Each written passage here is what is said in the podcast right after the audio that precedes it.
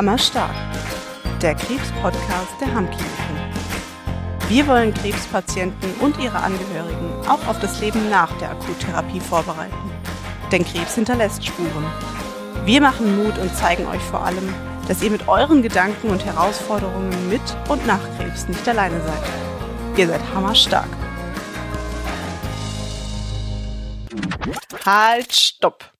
Nur weil es heute um Brüste geht, heißt das nicht, dass jetzt alle Männer abschalten können. Im Gegenteil, denn zum einen können auch Männer an Brustkrebs erkranken, auch wenn es durchaus seltener vorkommt, und zum anderen können die Männer hier auch noch richtig was lernen. Denn warum sollte man dieses wichtige Thema der präventiven Brustuntersuchung nicht mit dem zweisamkeitlichen Vergnügen kombinieren? Und damit hallo und herzlich willkommen zu einer neuen Folge Hammerstark. Mein Name ist Cindy und wie immer habe ich heute ein ganz spannendes Thema rund um das Thema Krebs für euch mit im Gepäck. Und wie immer darf ich auch einen wunderbaren Gast bei mir begrüßen. Leider habe ich sie heute nicht live und in Farbe vor mir sitzen, aber ich freue mich umso mehr, dass sie sich die Zeit genommen hat und wir uns heute über die Fern unterhalten können. Ich spreche heute mit Dr. Lilly Linke und sie ist Fachärztin für Gynäkologie in unserer Heimklinik Nordfriesland in St. Peter-Ording. Hallo Lilly. Hallo Cindy. Wie geht's dir?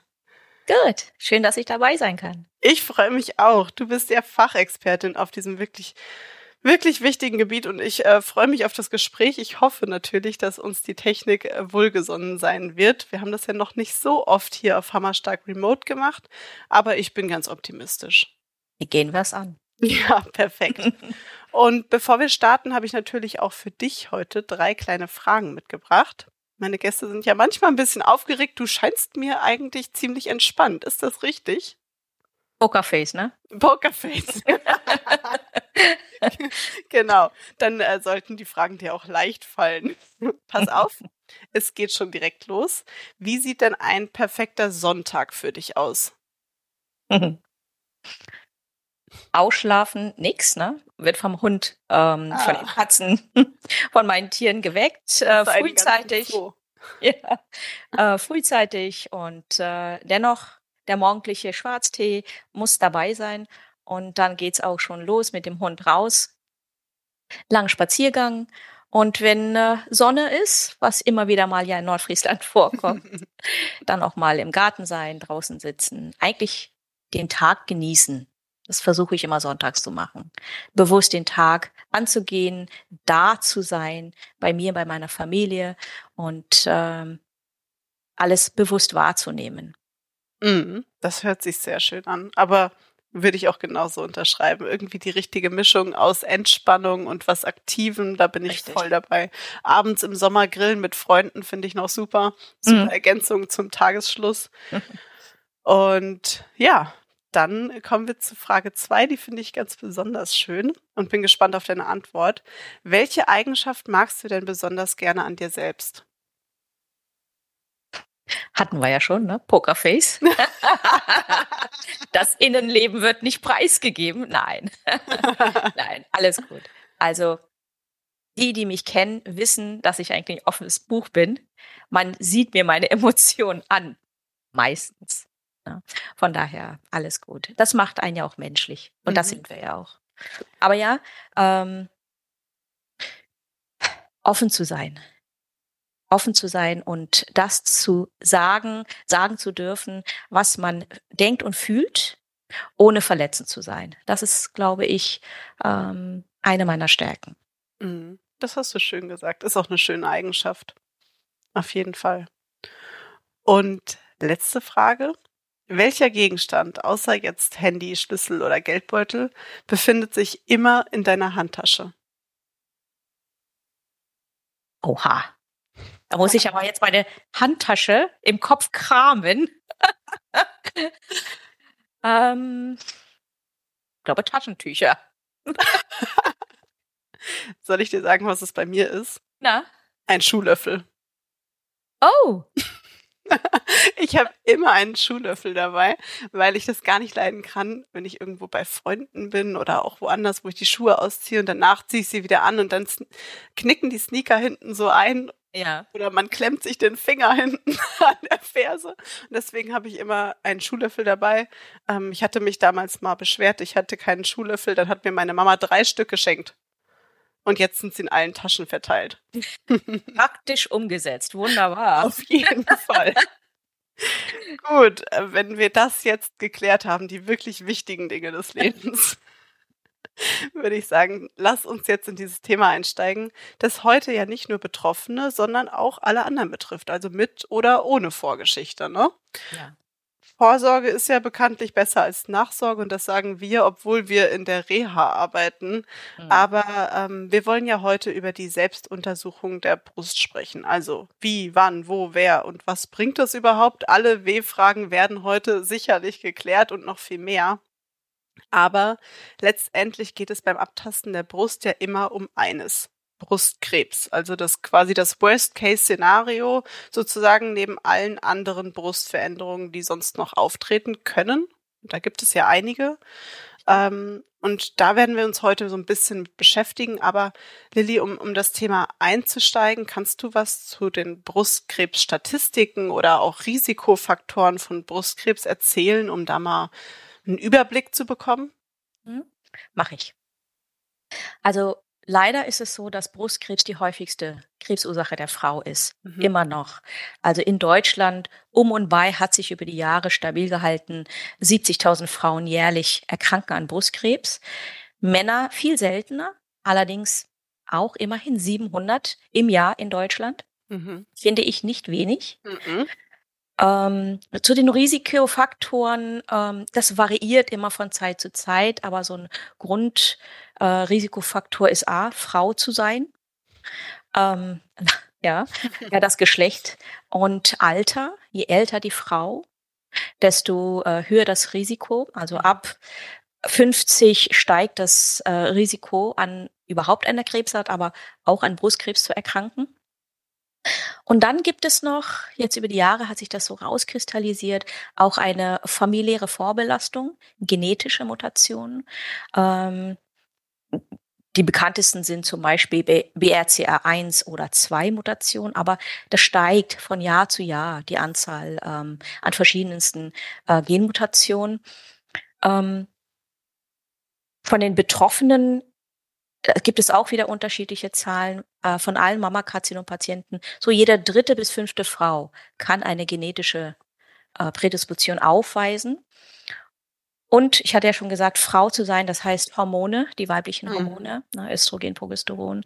Und wenn man dann noch ähm, leicht gesteigertes Risiko weisen zum Beispiel Hormonpräparate auf, entweder als ähm, Verhütungspille oder später die Hormonersatztherapie. Da hat sich das tatsächlich statistisch äh, als Risikofaktor klein, aber dennoch so, dass man es signifikant erwähnen muss. Mhm. Und ähm, ansonsten Lifestyle, wenig Bewegung, Nikotinkonsum. In den Literaturen steht auch Kinderlosigkeit. Also wer gestillt hat, vermehrt gestillt ist, das ist ein natürlicher Schutz gewesen. Ähm, früher hat man gesagt, Brustkrebs ist die Erkrankung der Nonnen gewesen, die ja nie schwanger bzw. Kinder bekommen haben. Die hatten wohl vermehrt statistisch gesehen. Gut, hat sich heute relativiert, weil viele Frauen einfach keine Kinder haben.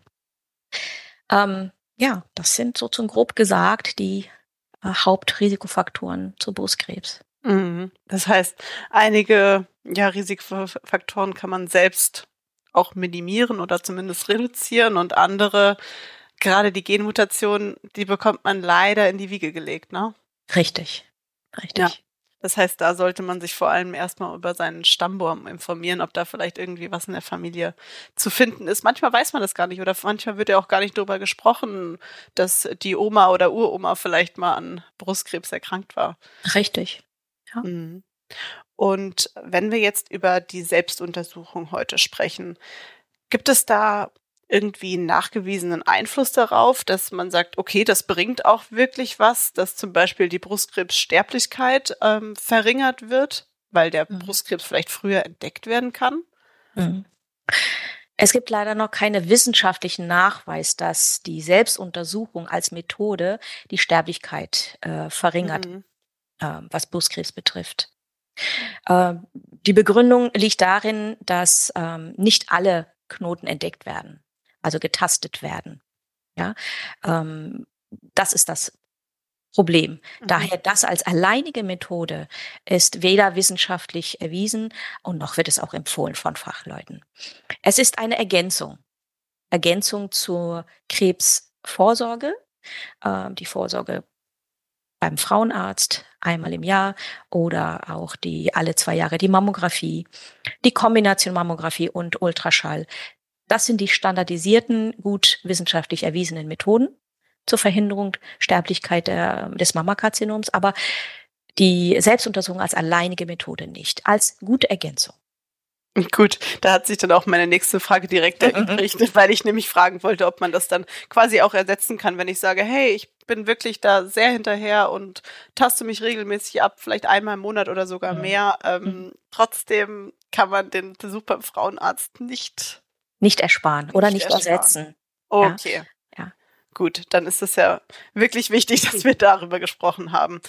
Ähm, aber warum sollte man sich dann trotzdem untersuchen? Selbst wenn ich regelmäßig zum Arzt gehe, dann ist das ja wirklich die mhm. einzige nachgewiesene Möglichkeit, um das dann auch sicher zu sagen, ja, es gibt kein Brustkrebsrisiko. Mhm. Also zum Arzt vorzugsweise einmal im Jahr, also zum Frauenarzt zur Vorsorge mhm. und äh, ab 50 alle zwei Jahre Mammographie. Die Zeit dazwischen ist lang ein mhm. beziehungsweise zwei Jahre. Und es treten tatsächlich auch Tumore, auch Krebsgeschwüre in zwischen dieser Zeit auf. Ähm, zum Beispiel bei den Mammographien alle zwei Jahre treten zwischen den Mammographien, man nennt sie Intervallkarzinome. Ja, mhm. äh, größere Tumore werden zu 40 Prozent in dieser Zeit treten sie auf. Von daher ist es sinnvoll, okay. selber, selber dies zu ergänzen, schon als Vor- und eigene Fürsorge. Also man ist es ja selbst am nächsten. Mhm. Und indem man unabhängig von Entdeckung von Tumoren, ob gut oder böse, ist erstmal da um, ähm, zur Seite gestellt.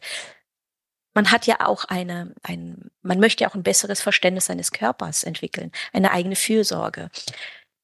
Und ich kann es nur empfehlen, als Frauenärztin da min, regelmäßig äh, die Brust selber abzutasten. Erst einmal entwickelt man da auch ein bestimmtes Gefühl und ähm, auch an den Fingerspitzen. Wie fühle ich mich? Wie fühlt sich meine Brust, die Brüste an?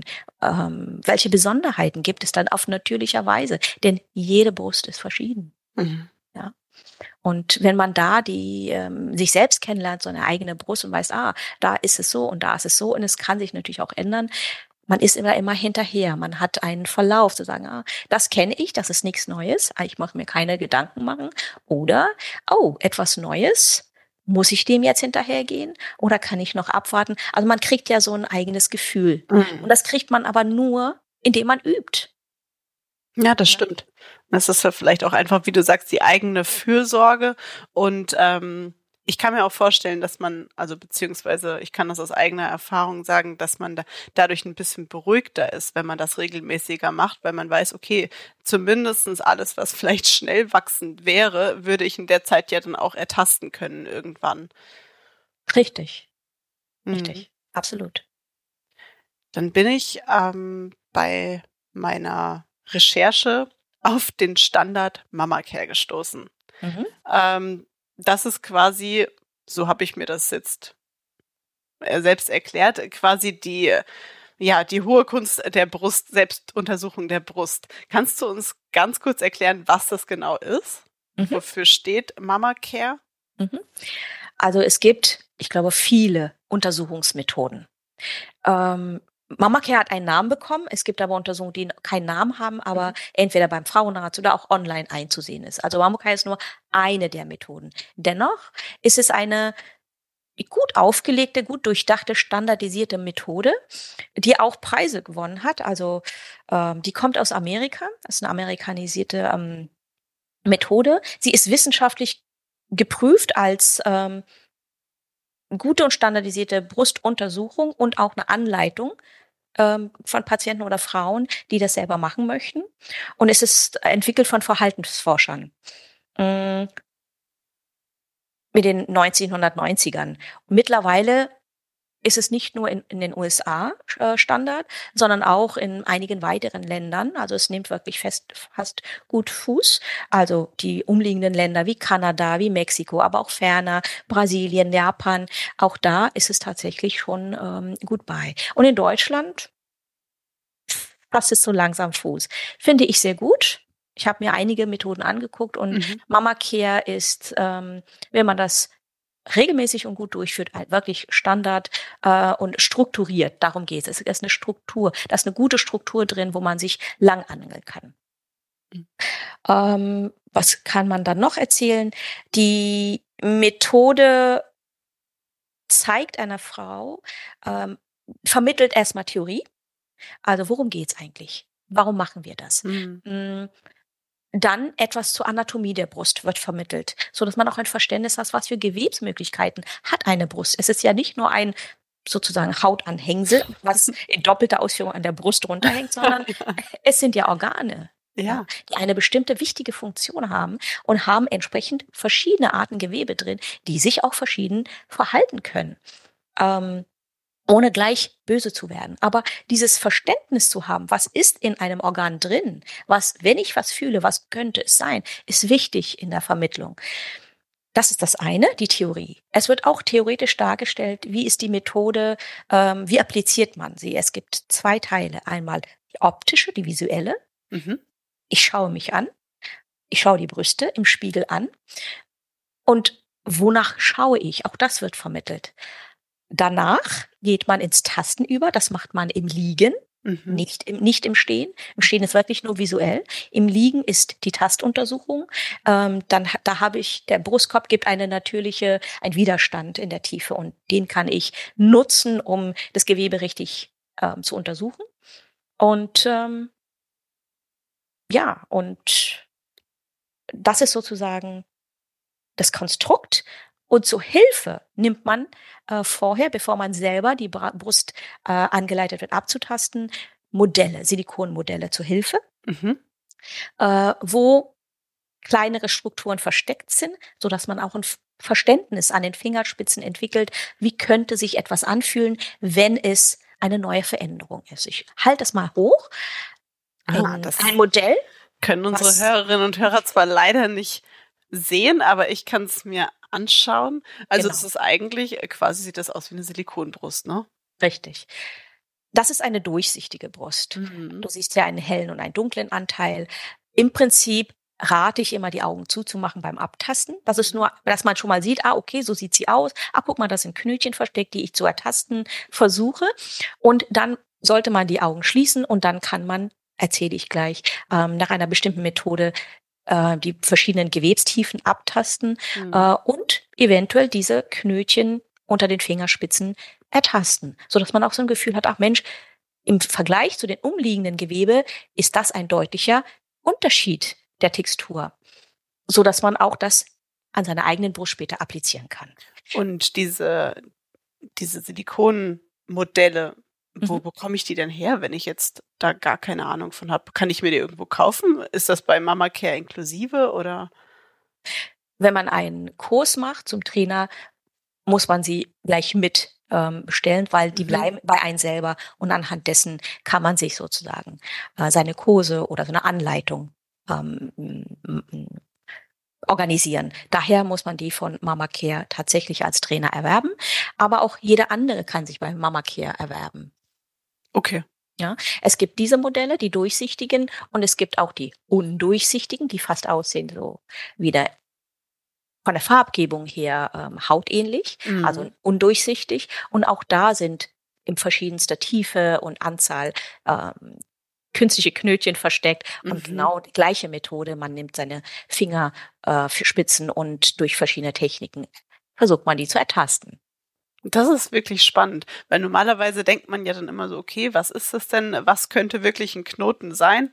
Ähm, ja, aber wenn man dann eben nicht so ein Modell zu Hause hat, sondern quasi einfach sagt, okay, ich fange jetzt an, mich abzutasten oder ich mache es jetzt vielleicht ein bisschen sorgfältiger als vorher, weil ich habe jetzt diesen Podcast angehört und weiß, wie wichtig das ist. Ähm, kannst du uns jetzt, auch wenn es schwierig ist, über dieses Audioformat erklären, wie man sich richtig abtastet? Ja. Sicherlich ist ein Modell eine anfängliche Hilfe, aber es ist auch möglich ohne. Das ist nur im Rahmen des Kurses, dass man das so mhm. macht, um ein Verständnis ähm, zu erhöhen. Nichtsdestotrotz kann jede Frau, jeder Mann ähm, das auch selber einfach, einfach, ich sage mal, fangen Sie einfach an. Durch Übung ergibt sich das einfach. Was man tun sollte, ist diese beiden Dinge, die ich erwähnt habe, einmal die Optik, also die visuelle äh, Begutachtung seines Selbst und dann die Tastuntersuchung. Man beginnt immer mit dem Visuellen. Das macht man, man entkleidet sich komplett obenrum, stellt sich vor einem Spiegel und die Zauberzahl entlang von Mama Care kristallisiert sich raus, ist die drei, mhm. weil es gibt drei Positionen im Stehen, danach gibt es drei Positionen im Liegen. Man verwendet drei Finger, Zeige, Mittel, ähm, Ringfinger. Man nimmt nicht die Kuppen selber, sondern die ähm, flächige äh, Fingerspitze ähm, zum Abtasten. Ähm, es gibt drei Bereiche an der Brust, die man abtastet. Es gibt drei Kreise, die man macht beim Abtasten. Und es gibt standardisiert drei Tiefen, die man abtastet, sodass man alle Gewebstiefen erreicht. Drei ist Standard. Je größer die Brust, da reichen manchmal drei Tiefen nicht aus. Das muss man dann individualisieren. Mhm. Oder bei einer sehr kleinen Brust, wo kaum noch Drüsengewebe drin ist. Da muss man nur nicht drei Tiefen. Aber wie gesagt, drei hat man als Standard. Man kann es aber auch je nach Brustgröße individualisieren. Das erstmal vorab. Mhm. Optisch beginnt man, wie ich schon erwähnt habe, man entkleidet sich obenrum, stellt sich vorm Spiegel. Arme hängen zu den Seiten. Die erste Begutachtung ist frontal. Man guckt sich an. Man beurteilt, wie sehen die Brüste grundsätzlich aus? Gibt es Größenunterschiede, was bei den meisten ist, so eine Asymmetrie, ganz natürlich vorkommt. Das ist doch gut zu erwähnen. ähm, wie sieht die Brustwarze der Brustwarzenhof aus? Manche Brustwarzen sind nach außen gestülpt, manche auf Hautniveau, manche nach innen gestülpt. Entweder beidseitig oder eine Seite. Völlig auf natürlicher Weise.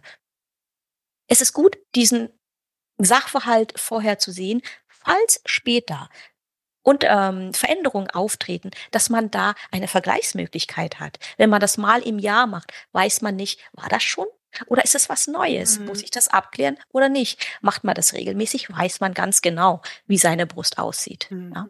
Man beurteilt die Haut. Sind da Rötungen? Sind da Wehenzeichnungen? Ist da ein Ödem? Ist da eine Vorwölbung nach außen oder eine Delle nach innen? Etc. Man guckt es von frontal und dann dreht man sich zu der jeweiligen Seite, rechts und links, um die Brust auch von der Seite zu sehen, weil das sehe ich von vorne nicht. Dann ähm, habe ich die Brust beurteilt in Ruhe. Jetzt möchte ich die Brust beurteilen, wenn eine Bewegung reinkommt. Das heißt, ich bleibe weiter vor, ich gucke mich an und während ich meine Brüste anschaue im Spiegel, bewege ich beide Arme nach vorne weg über Kopf und sehe, wie die Brust von dem runden Zustand plötzlich in eine Tropfenform wechselt. Ja, mhm. oben strangförmig und unten rum Tropfenform. Die Brust kann sich durch diese Armbewegung, weil die Muskulatur darunter sich ja mitbewegt, die Brust, die da dran geheftet ist, mitzieht, kann sich die Form verändern. Das heißt, Dinge, die ich so nicht sehe in Ruhe, durch die Armbewegung und dann zusätzlich beuge ich mich noch ein bisschen weiter vor, mhm. sodass die Brust auch noch ins Hängen kommt. Da kommt es auch, könnte es auch zur Formveränderung kommen. Dinge, die ich so nicht sehe, können vortreten. Die Brustwarze kann sich ändern. Sie kann zum Beispiel von außen nach innen gestülpt sein plötzlich. Oder eine Delle, die äh, vorher nicht bemerkbar war, wird jetzt prominenter etc. Mhm. Das mache, das schaue ich mir von vorne an und dann drehe ich mich zu den jeweiligen Seiten, so dass ich auch die seitliche Brust und auch die Achselhöhle mit beurteilen kann, optisch. Mhm. Dann bringe ich die Arme wieder runter, komme wieder auf die erste Position zurück. Nun möchte ich sehen, wie verhält sich die äh, Brust in ihrer Form, wenn die Muskulatur darunter aktiv angespannt wird. Das kriege ich hin, indem ich zum Beispiel beide Arme in die Hüften stemme und dann sie reinpresse und merke, ah, meine Muskulatur spannt sich an. Das kann man auch ein bisschen üben. Frauen haben da ein bisschen Schwierigkeiten. Manchmal, man kann es auch ein bisschen sehen, indem man beide Hände ineinander presst vor mhm. ein. Ja, und dann presst und da merkt man, ah, guck mal, da meine Brustmuskulatur spannt sich an, so sollte das sein. Ja. Das kann man dann anwenden, indem man dann die Hände in die Hüften tut und das auch nochmal tut. Und da verändert sich durch die Anspannung der Pectoralis-Muskel, also des Brustmuskels, was hinter der Brustdrüse sitzt, wenn er sich anspannt, verändert sich die Form der Brust. Also die zieht sich auch zusammen. Mhm. Auch da können versteckte Veränderungen erst vorher vortreten. Das macht man frontal und auch wieder von den jeweiligen Seiten. Und ich bin sicher, dass gerade ganz viele Hörerinnen und Hörer, genauso wie ich, vor dir sitzen mit die Hände, die seitengestemmten Händen und vielleicht die Hände gegeneinander pressen, um die eigene genau. Brustmuskulatur zu spüren. Aber das ist schön, dass man hier so richtig mitmachen kann. Ja, das war die optische. Das sind die drei ähm, Positionen mhm. im Stehen, rein visuell nicht abtasten beim Stehen. Auch wenn ein Frauenarzt das macht, er hat zwei Hände. Meistens mhm. schaffen wir es selber nicht im Stehen adäquat gut zu untersuchen. Daher mhm. bei einer Selbstuntersuchung im Stehen wird nur geguckt, sage ich immer, nicht angefasst. Man bleibt danach entkleidet, legt sich hin und Zauberzahl wieder drei. Drei Positionen im Liegen, weil es gibt drei Bereiche der Brust. Es wird nicht nur die jeweilige Brust untersucht, großzügig, sondern auch die Lymphknotenstation drumherum, weil Lymphknoten eine große Rolle spielen in der ähm, Onkologie der Mama. Das heißt, die Hauptlymphknotenstationen sind Achselhöhle, Brustbein, Region rechts und links und auch Schlüsselbeinregion. Diese werden mit abgetastet. Die erste Position im Liegen kann ich jetzt schlecht demonstrieren, aber man zieht die Beine an, lässt sie zur Gegenseite fallen, wenn ich zum Beispiel die linke Brust untersuchen möchte, lasse ich die winkel ich die Beine an, lasse sie zur Gegenseite fallen mit der Maßgabe und der linke Arm ist dann so ganz leicht über Kopf mhm. und dadurch strecke ich mich ganz spontan, indem ich die Beine fallen lasse. Komme besser an die Achselhöhle ran. Mhm. Ja, und untersucht wird immer mit der Gegenseite. Na, mit nicht mit der gleichen Hand, sondern gegenseitig. Okay. Linke Brust, rechte Hand, rechte Brust, linke Hand. Okay. Die drei Finger, Zeige, Mittel, Ringfinger, die vordere Fläche an den Fingerspitzen wird benutzt. Ja, nicht, äh, manche haben lange Nägel, das mhm. könnte wehtun, wenn man damit reinbohrt, also wirklich flächig. Und dann setzt man diese Fläche an der Brust, man beginnt immer an der Achselhöhle und es gibt ein Muster, wonach man, man soll es nicht wahllos machen, es gibt ein Muster, man nennt das auch den Rasenmähermuster. Man beginnt oben in der Achselhöhle, geht senkrecht, nicht entlang der Wölbung der Brust verschwinden, sondern man geht senkrecht runter auf der Außenkante der Brust bis zur unteren äußeren Kante, geht eine Fingerbreite nach innen und wieder hoch. Ah. Und dann eine Fingerbreite nach innen und wieder runter eine Fangbreite nach innen, wieder hoch. In dieser ersten Position macht man das bis zur, ähm, die Brustwarze gibt sozusagen das vor, die äußere Hälfte der Brust, bis zur Brustwarzenhöhe. Das, das ist die erste ich auch Position. Die Rasenmäher, äh, Erklärung. Es ist ja hin und her die ganze Zeit, ne? Ganz genau. Wie auf dem Rollrasen. Richtig. Für die das Männer ist das, jetzt wieder. das ist das grobe Muster, wie mhm. man seine Hand laufen lässt. Ne? Aber währenddessen muss man ja untersuchen. Mhm. Da kommen die drei Finger. Das heißt, man beginnt an der Oberfläche der hat eine Position, das heißt, man beginnt beispielsweise der Achselhöhle. Die Achselhöhle fühlt sich immer anders an als Brust, mhm. weil da ist kein Drüsengewebe, da ist ganz viel Fettgewebe, Nerven, Gefäßstränge, äh, Muskulatur, Muskelsehnen. Das fühlt sich immer anders an als Brust selber. Nichtsdestotrotz, auch das ist wichtig, dass man die Achselhöhle kennenlernt und abtastet.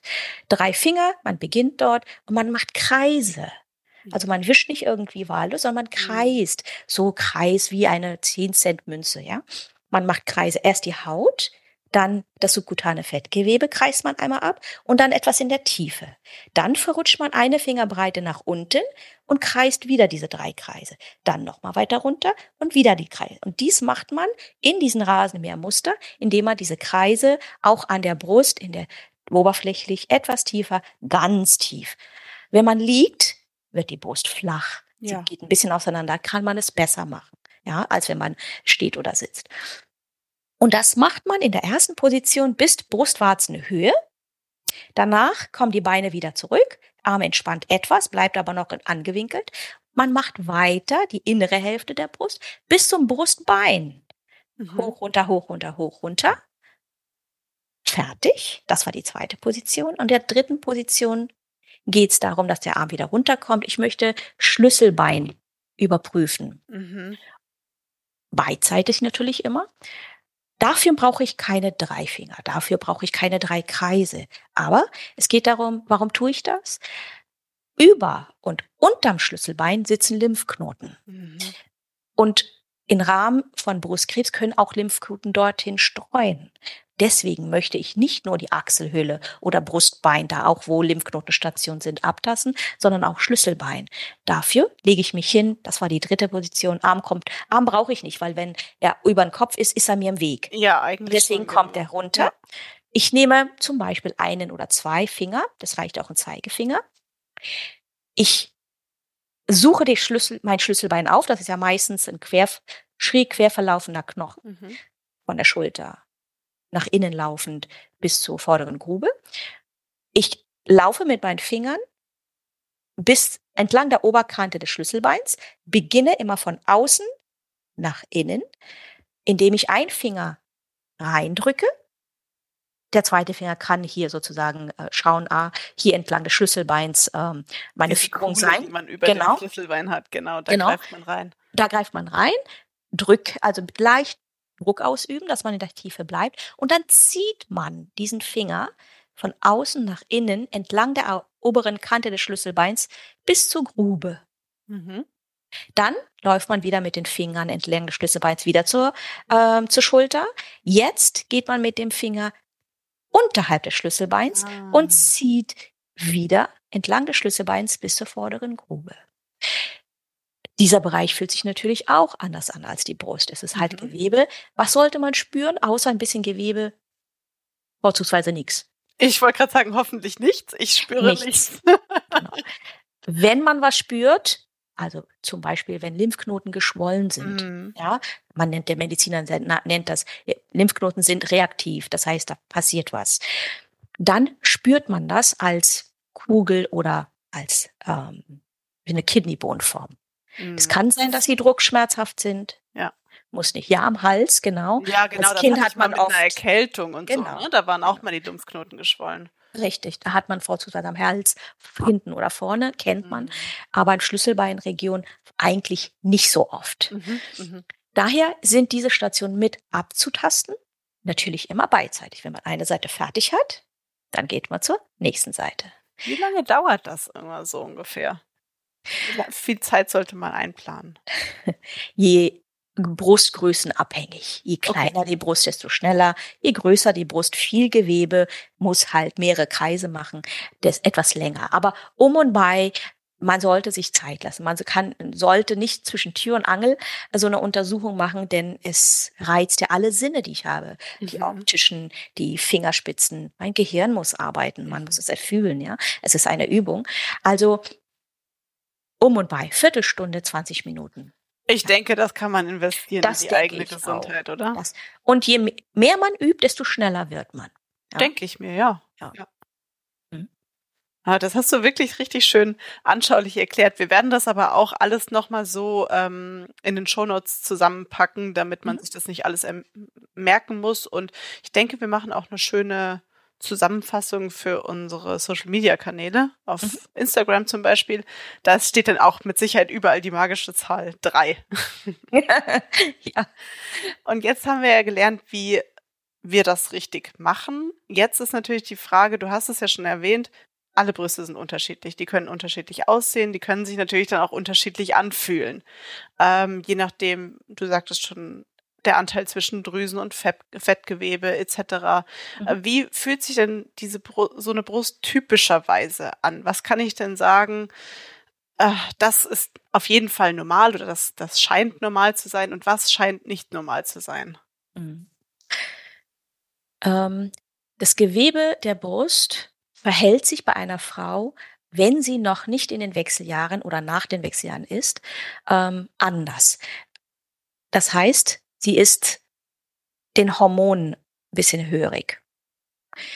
Ähm, eine Frau, die noch einen Zyklus hat, das heißt menstruiert, ähm, hat gro große Anteile von Fettgewebe, Drüsengewebe, Bindegewebe und dann natürlich auch ein paar Lymphknoten, auch in der Brust. Ähm, entsprechend ist das Gewebe zum Fühlen anders als bei einer Frau, die schon in der Menopause ist, die schon lange keinen mhm. ähm, Zyklus mehr hat. Diese Frau bei einer in der Menopause befindliche Frau ist weicher. Diese Hormonschwankungen sind weg. Die Brust ähm, ist weicher, die Spannkraft lässt nach. Im Gegensatz zu einer Frau, die noch menstruiert, wo es sich knotig, knubbelig, das sagt der Laie, ja, die knotige, mhm. drüsige Brust. So kann sie sich anfühlen. Und je nachdem, wo sie im Zyklus ist, im Monat, auch da verhält sie sich unterschiedlich. Mhm. Das heißt, ähm, zu Beginn der Menstruation, da schwillt sie ab, sie wird weicher, nicht mehr so druckempfindlich. Aber je mehr es Richtung ähm, Zyklusende geht, da schwillt sie wieder an. Also völlig normaler Vorgang. Ja, mhm. äh, durch Hormonwirkung. Sie wird ödematös, sie schwillt an, sie wird druckempfindlich, sie kann knotig werden. Es können ganz natürlicherweise Zysten entstehen. Auch die machen eine Druckschmerzhaftigkeit. Also von Monat zu Monat kann dies variieren. Zu, also erschwerend dazu, durch äh, diese Durchsetzung von Gewebe miteinander ähm, kann das Gewebe sehr dicht werden. Dicht an ähm, Drüsengewebe, mhm. Bindegewebe. Dadurch wird es auch an manchen Autos auch noch ungleich verteilt. Dadurch wird die Brust knubbelig, in manchen Stellen grob, groß, über eine große Fläche, in manchen Bereichen äh, gesprenkelt. Also es kann unterschiedlich sein von Frau zu Frau. Zyklus zu Zyklus kann es unterschiedlich sein. Mhm. Daher wichtig wäre, das wirklich regelmäßig durchzuführen, diese Übung, um zu sehen, ah, so ist meine Brust grundsätzlich aufgebaut und die Schwankungen hormonell bedingt, die äh, kann ich gut nachvollziehen. Ja. Mhm. Das heißt, man sollte vielleicht am Anfang auch einfach ähm, mal einen Monat lang über den Zyklus hinweg seine Brust abtasten, um zu gucken, wie verändert sich meine Brust eigentlich über den Zyklus, um dann zu sehen, was sind wirklich Veränderungen, die sehr untypisch sind. Das wäre ideal, das wäre mhm. perfekt. Ja, äh, die meisten schaffen das nicht in dieser Konstellation. Mhm. Ähm, so naja, zumindest vielleicht mal drei Aber Monate könnte man das ja mal machen, um, um sich genau. selbst besser kennenzulernen. Das wäre eine Maßnahme. Absolut. Absolut. Ja. Mm, und gibt es dann, wenn wir jetzt schon beim Zyklus sind, auch einen bevorzugten Zeitpunkt darüber, wann zum Beispiel im Zyklus man sich selbst untersuchen sollte? Weil ich glaube, für die Frauen, die nicht mehr im Zyklus sind, ist es, glaube ich, dann weniger wichtig. Richtig. Wie ich schon erwähnt habe, es gibt ja diese Zyklus, zyklusbedingten Schwankungen mhm. und ähm, die, die nimmt man zur Hilfe, um den richtigen Zeitpunkt auszusuchen. Mhm. Also Zyklusbeginn, also mit Einsätzen der Regel, das sagt immer Tag eins aus. Ja. Und zwischen Tag drei und fünf, also Ende der ersten Woche, ist ein guter Zeitpunkt, weil mhm. weniger knotig, weniger druckempfindlich, weniger geschwollen. Ne, das macht Sinn, dann die weichere Brust zu untersuchen als später. Das ist das eine. Das andere, bei Frauen, die keinen Zyklus mehr haben, in der Menopause sind, wo diese Schwankungen ähm, nicht mehr da sind, da reicht es, einfach einen festen Tag im Monat zu machen.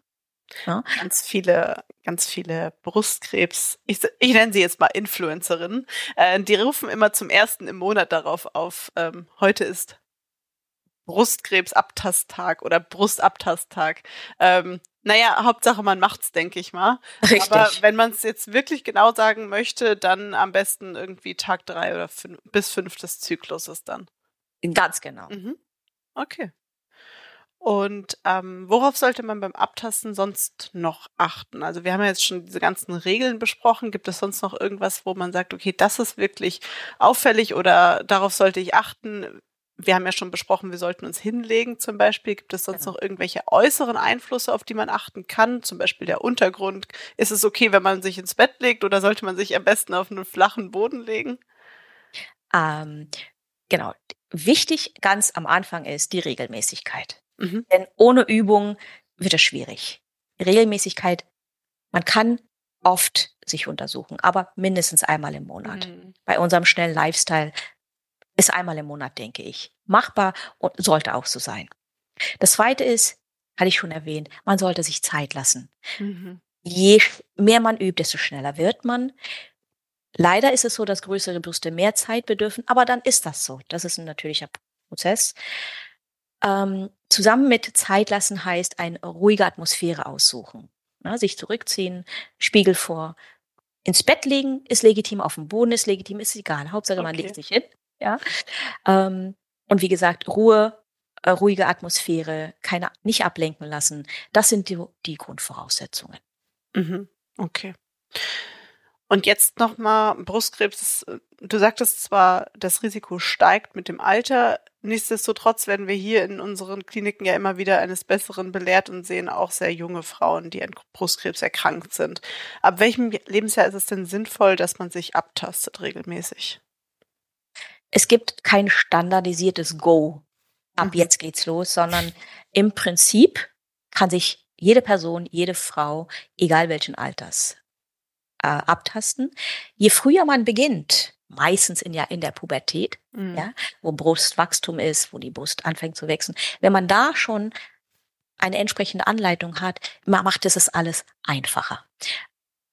Im Prinzip, wie gesagt, ist es nicht altersbeschränkt. Okay. Ist ja natürlich dann auch, äh, gerade wenn man noch jung ist, so ein bisschen so ein Thema und mit Scham behaftet.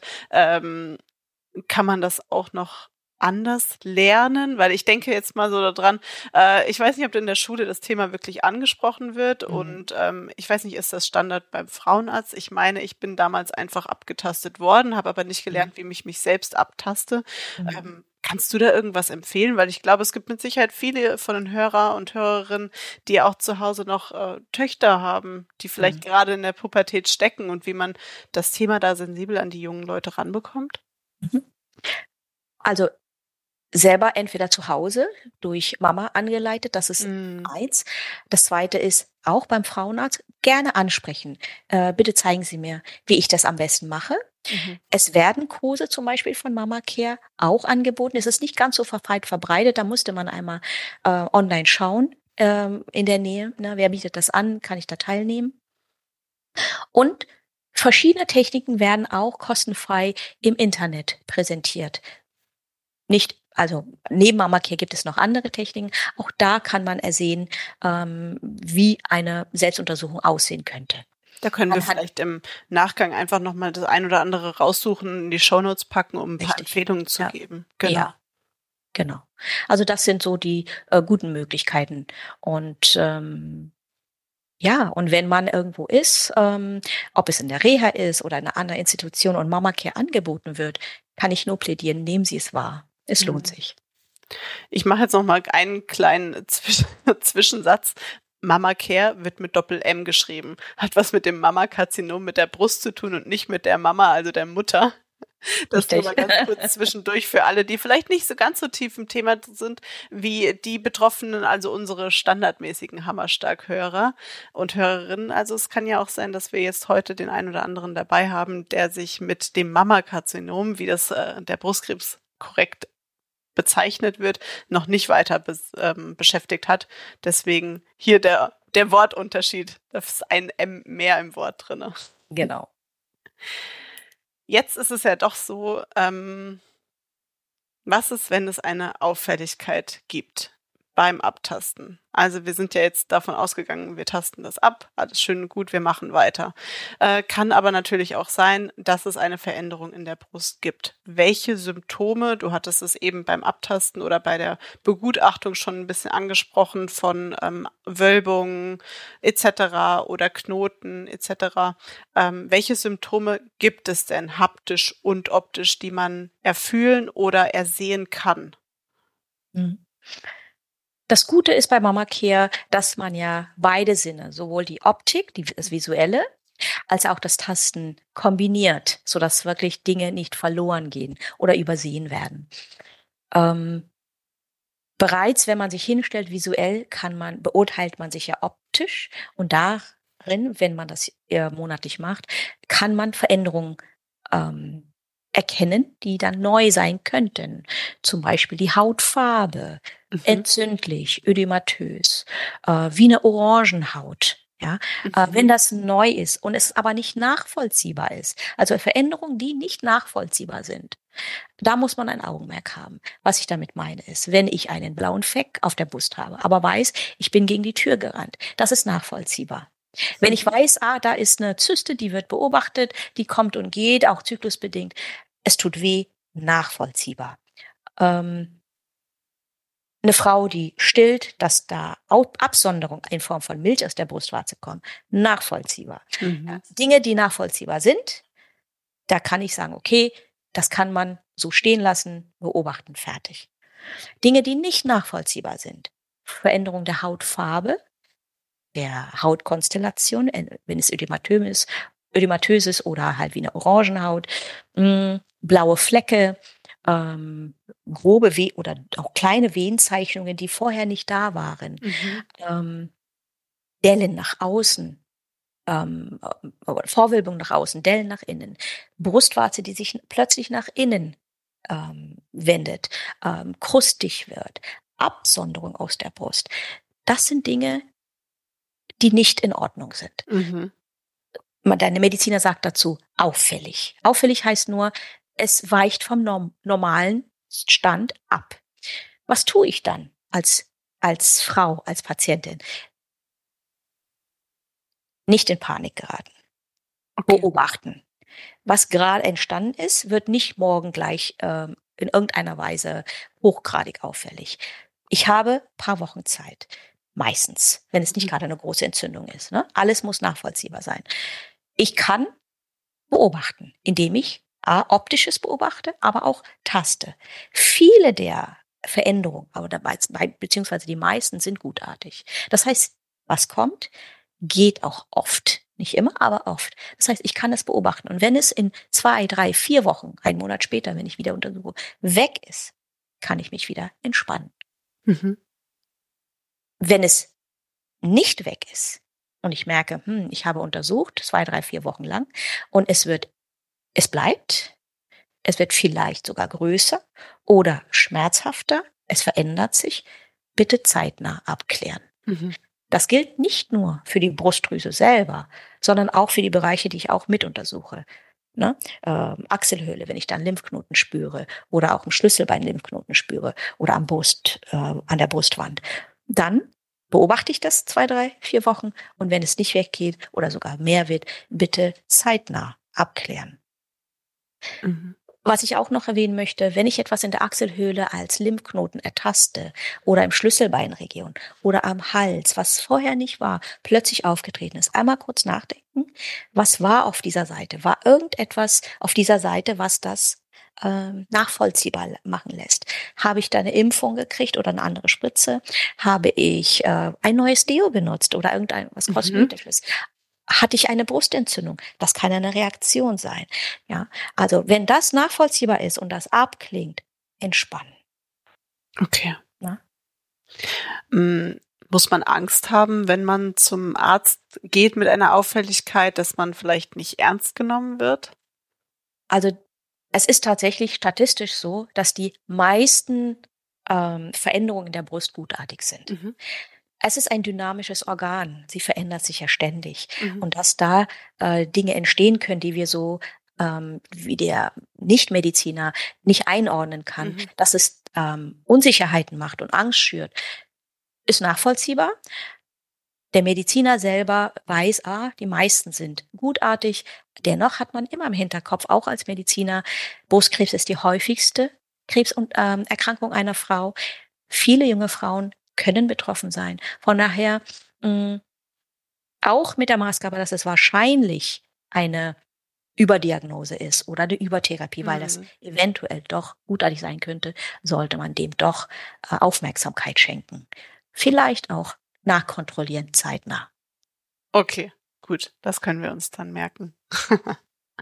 ähm, gut, dann hast du eigentlich auch schon meine andere Frage mehr oder weniger beantwortet, wann man wirklich dann einen Arzt aufsuchen sollte. Du sagtest ja, man soll sich Zeit geben, wenn das eben nach vier Wochen vielleicht immer noch nicht abgeklungen ist oder mhm. vielleicht sogar schlechter geworden ist, egal wie, ob das jetzt sich mhm. vergrößert hat, schmerzhafter geworden ist oder optisch präsenter ist. Ähm, Gibt es sonst irgendwas noch, wo man sagt, okay, da sollte man auf jeden Fall direkt zum Arzt gehen oder sollte man sich immer diese Zeit geben, bevor man einen Arzt aufsucht? Eine Akutsituation, wie zum Beispiel Schmerzen, die ich nicht nachvollziehen kann, die aber so sind, wo ich sage, ich muss schon Schmerzmittel nehmen. Mhm. Das sollte man wirklich abklären. Oder Schmerzen, die ähm, mit einer großen Entzündung einhergehen, die Brust hochgradig entzündet ist, da wartet man nicht vier Wochen. Mhm. Ja, das muss tatsächlich behandelt werden, gegebenenfalls antibiotisch, wenn es ähm, eine große Entzündung ist, die äh, sonst nicht anders zu bewältigen ist. Da sollte man wirklich nicht warten, denn da diese Entzündung kann sich ja ausbreiten. Mhm. Äh, oder es ist optisch schon ersichtlich, dass vielleicht äh, eine Auffälligkeit entstanden ist, die man äh, nicht von der Hand weisen kann, weil man vielleicht nicht länger hingeguckt hat, wo man schon sieht, dass an der Haut eine Wucherung ist. Da sollte man nicht vier Wochen warten. Mhm. Ja, da sollte man schon zeitnah abklären. Okay. Gut. Dann werden wir zum Schluss nochmal das Geschlecht wechseln. Der Mann. Okay. du hast gesagt, und ich fand das auch nicht so wenig, 700 Männer sind auch pro Jahr an Brustkrebs erkrankt. Und das ist, ähm, also ich glaube, dass der typische Mann denkt, dass er vor dieser Krankheit gefeit ist. Deswegen, wie ist es für einen Mann mit der Selbstuntersuchung der Brust? Ist das überhaupt sinnvoll? Wie macht er das? Ist das genauso? Lass uns doch mal über die Männer sprechen. Es ist, wie du schon sagst, 700 Männer im Jahr in Deutschland, entsprechend relativ selten. Gott sei mhm. Dank. Aber dennoch ist der, bleibt der Mann nicht verschont vor Brustkrebs. Äh, sollte es so sein, dass es eine auch noch genetisch ähm, eine genetische Mutation in der Familie bekannt ist, was Brustkrebs ähm, mit einem hohen Risiko auslösen könnte, wie zum Beispiel BRCA1 oder 2. Auch der Mann kann Träger sein. Und hat entsprechend hohes Risiko, an Mammakarzinom zu erkranken.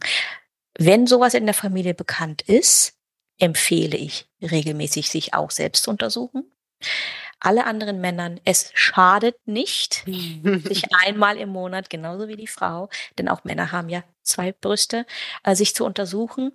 Ähm, leider scheitert es meistens an der Motivation der Männer weil die immer noch ähm, denken, das ist eine Erkrankung der Frau. Ja. Ja, ich glaube, das lassen wir so im Raum stehen. Ja. mit, mit einer großen Empfehlung an alle, ähm, sich selbst abzutasten. Es schadet nicht. Nein, auf keinen Fall. Gut. Ich finde, wir haben einen super, super guten Überblick bekommen. Ich frage mich, haben wir irgendwas vergessen, Lilly? Haben wir irgendein Fazit, das wir vielleicht zum Schluss nochmal loswerden wollen? Bei allen Möglichkeiten der Vorsorge, der Fürsorge, ob es beim Frauenarzt ähm, ist oder halt äh, im Rahmen der Selbstuntersuchung. Leider ist es so, dass man nicht alle Tumore beziehungsweise Bösartigkeiten ähm, ertasten kann. Mhm. Es hängt natürlich von der Lage des äh, Knotens ab, es hängt von der Größe der Brust ab, es hängt von der Tumorbiologie ab. Es sind mehrere Kriterien, die äh, zusammenkommen. Und ähm, manch ein Knoten geht auch verloren, also wird nicht früh genug entdeckt.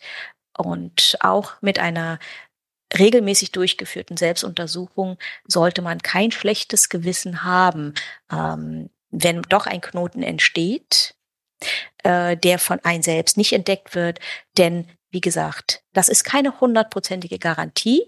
Es ist ein Werkzeug, ähm, was man integrieren kann als Zusatz, aber es ist keine Garantie. Das muss ein klar sein. Mhm. Genau. Und deswegen darf man diese ja, standardisierten Brustfrüherkennungsmethoden wie Mammographie etc. nicht außer Acht lassen. So ist es. Ja, ich finde, das war ein schönes Schlusswort, oder? Wir haben jetzt auch schon fast eine Stunde gesprochen und äh, ich habe wahnsinnig viel gelernt und bevor wir wirklich zum Ende kommen von unserer Folge, habe ich aber wie immer noch eine Hammer-Story dabei. Na, und jetzt, hören. Lilly, darfst du dich zurücklehnen und ich bin diejenige, die dir was erzählt. Und zwar ähm, geht es auch heute mal wieder, das hatten wir schon öfters, um eine tierisch gute Hammer-Story. Denn äh, wir haben ja in den Hammkliniken nicht nur ein Herz für unsere Patientinnen und Patienten, sondern auch ein Herz für Tiere. Und wir scheuen keine Kosten und Mühen, um für ihr Wohl zu sorgen oder vielleicht auch ihr Wohl zu retten. und jetzt äh, ziehst du schon die Augenbrauen hoch und bist gespannt. Äh, bei unserer Kollegin aus unserer Hammklinik Bellevue ist nämlich mal ein Vogel durch das offene Fenster ins Büro geflogen. Vogel und Kollegin waren gleichermaßen erschrocken, doch leider fand der kleine Piepmatz gar nicht allein wieder raus aus dem aus dem Büro, sondern verirrte sich dann unglücklicherweise auch noch hinter der großen Schrankwand eines Büros.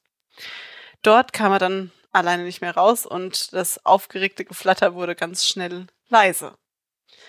Die Kollegin rief die Haustechnik zur Verstärkung und ahnte schon Böses. Sie sagte, okay, also entweder ist er jetzt verstorben, dann müssen wir trotzdem diesen Vogel hinter dieser Schrankwand heraus retten, oder ja, oder er lebt vielleicht, hoffentlich noch.